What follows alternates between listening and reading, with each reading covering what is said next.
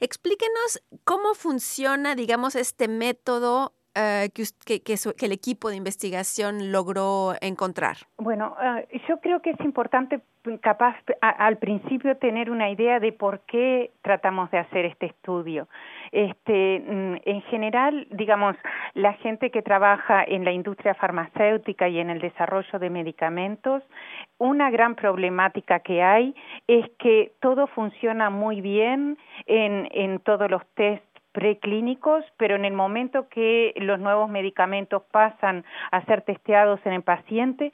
siempre, digamos, el porcentaje que son efectivos es muy bajo. Entonces, lo que nosotros queríamos hacer es, es que eh, si sería posible de encontrar una manera de elegir las mejores moléculas que serían después avanzadas hacia la clínica. Entonces, digamos, lo que tratamos de hacer es utilizar los métodos que se utilizan en el desarrollo de nuevos fármacos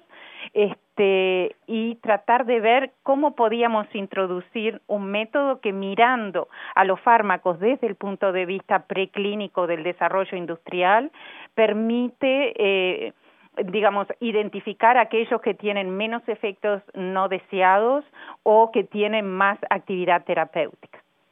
Entonces, esos métodos preclínicos implican dos tipos de estudios, los estudios con animales y antes que eso todavía son los estudios en vitro, digamos, cuando se estudia, digamos, realmente a nivel molecular y celular el efecto de un fármaco. Y nuestro, eh, nuestra manera de ver las cosas es realmente concentrarse en los efectos moleculares y celulares de las, de las drogas en desarrollo este, para poder ver cuáles podrían ser eh, mejor avanzadas. Lo, único que quería preguntarle es, es la estrategia, digamos, para que esto funcione como usted nos está explicando.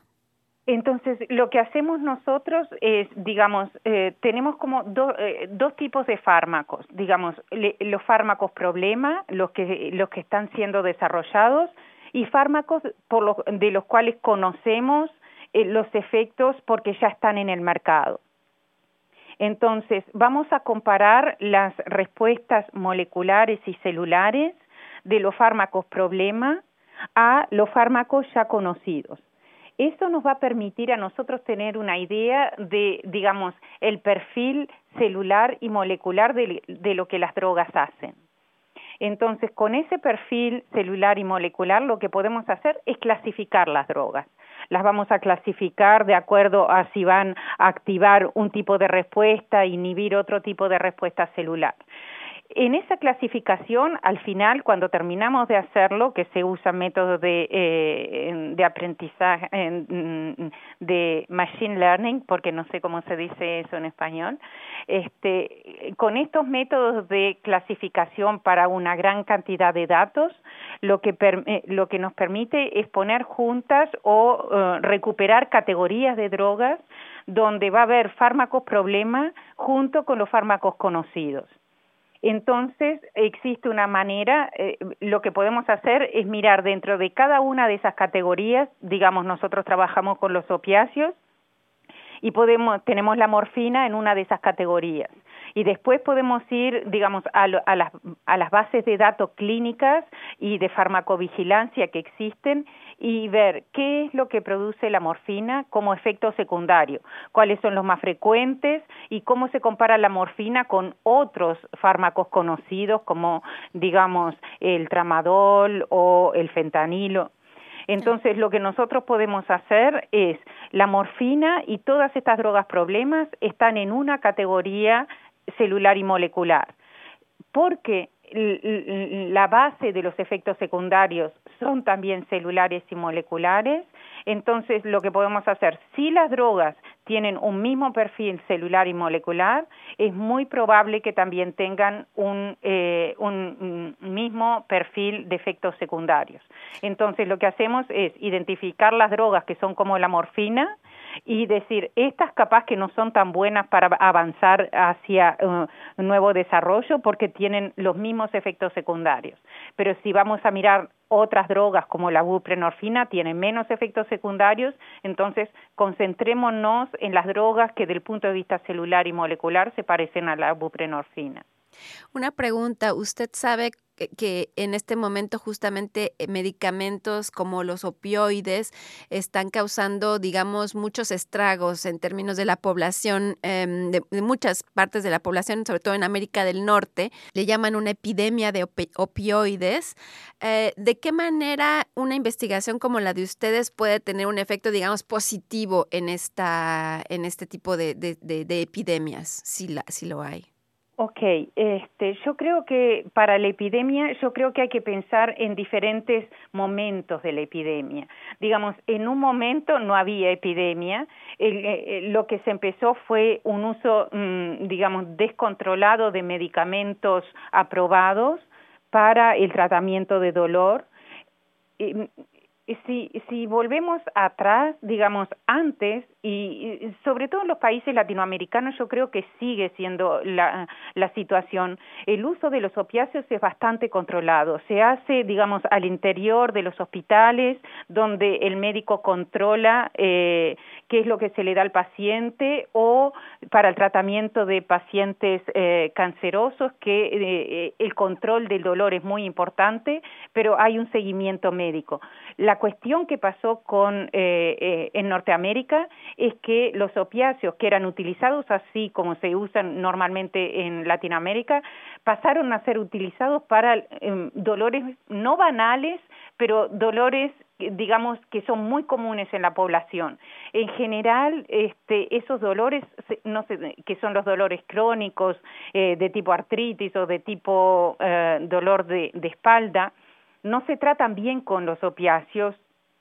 si son crónicos, pero la gente está tan desesperada por quitarse su dolor y el médico quiere tratar de, ayudarlos que se fueron recetando más y más, digamos, sin tanto control como había en, eh, en el pasado para los pacientes cancerosos. Entonces, un momento dado, digamos, lo que pasa es que los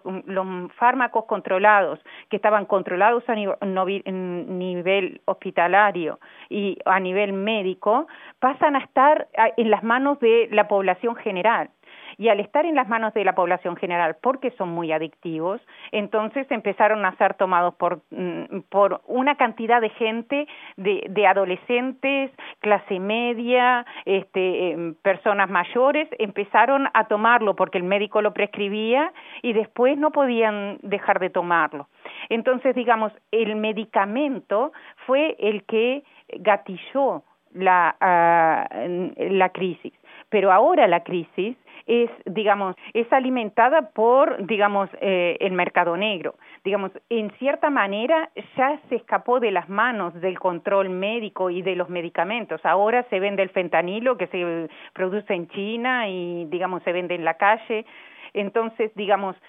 pensar que uno puede incidir en la epidemia de la calle con la producción de nuevos fármacos, capaz que es un poquito, esto es una opinión personal, capaz que es un poquito irrealista, pero sí lo que se puede hacer es, digamos, poder producir nuevos fármacos que son, digamos, seguros para la utilización en los pacientes de manera controlada. Digamos, al, uno puede, si uno produce mejores fármacos, menos efectos secundarios, puede ir retirando los fármacos que tienen más y de manera progresiva hacer el tratamiento médico más seguro pero yo no creo que incidir ahora, digamos, eh, en la incidir en la epidemia de la calle, yo creo que está un poquito fuera de, nuestras manos a nivel de desarrollo de nuevos fármacos. A menos de que el desarrollo de nuevos fármacos y la, existencia, digamos, de nuevos fármacos con menos efectos secundarios eh, llegue a aquellos que pidan ayuda a tiempo, digamos, aquellos que están en esta epidemia, viviendo esta epidemia y, y esos efectos horribles que tienen estos medicamentos eh, hechos por el mercado negro y vendidos por el mercado negro, esas personas, digamos, que todavía están a tiempo de salvarse, lleguen al sistema público o al sistema formal, digamos, de, eh, de atención médica y puedan, digamos, revertir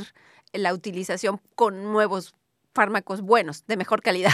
Absolutamente de acuerdo, sí. Para eso se precisa también una voluntad política que eh, hace em, que que pueda eh, hacer mm, fácil acceso, accesibles este, este tipo de fármacos y el tratamiento de sustitución. Pero absolutamente de acuerdo con lo que usted dice. Lo que hay que es que implementar las eh, instancias en que las personas con adicción tengan acceso a estos medicamentos.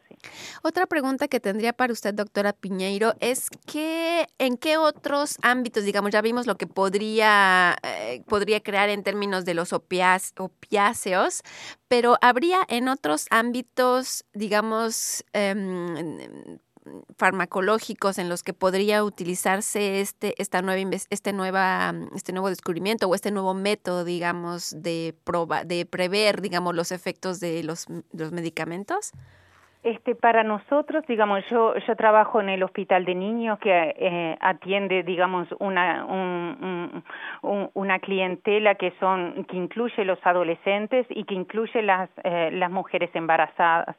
Entonces, para nosotros es muy importante este, la salud y la prevención eh, en este tipo de población. Y como usted sabe, en Canadá y también Uruguay, que fue el primer país que legalizó la marihuana, la utilización de marihuana está, eh, eh, es muy común ahora y, digamos, se hace de manera, eh, con cierta libertad. Entonces, para nosotros sería muy importante poder eh,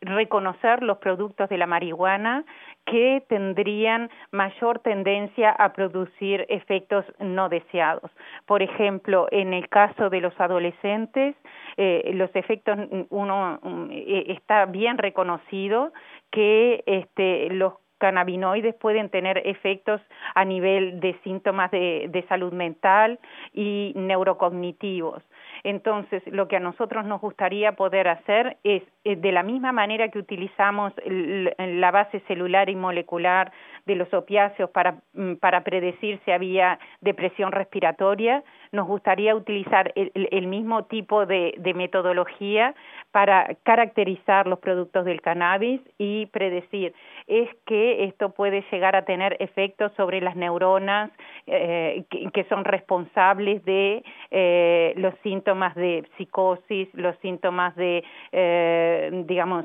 tipo autistas o de depresión que han sido asociados con el uso temprano y muy repetido de cannabis en la adolescencia. Y evidentemente el cannabis tiene efectos sobre el desarrollo eh, de, del feto y del desarrollo del sistema nervioso central. Entonces también nos sería, nos gustaría tener la capacidad de identificar aquellos productos que son eh, los más nocivos en este tipo de, eh, en las mujeres embarazadas.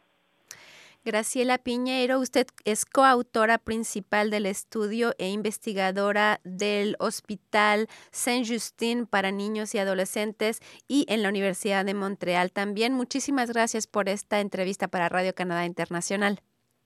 Bueno, muchas gracias por haberme tenido y por, eh, como ya dije, el interés en mi trabajo y esperemos que podamos seguir haciendo algo bueno con respecto a cannabis, que es muy importante. parece que siempre ha dado entrevistas. Ah, sí. bueno, muy bien. Este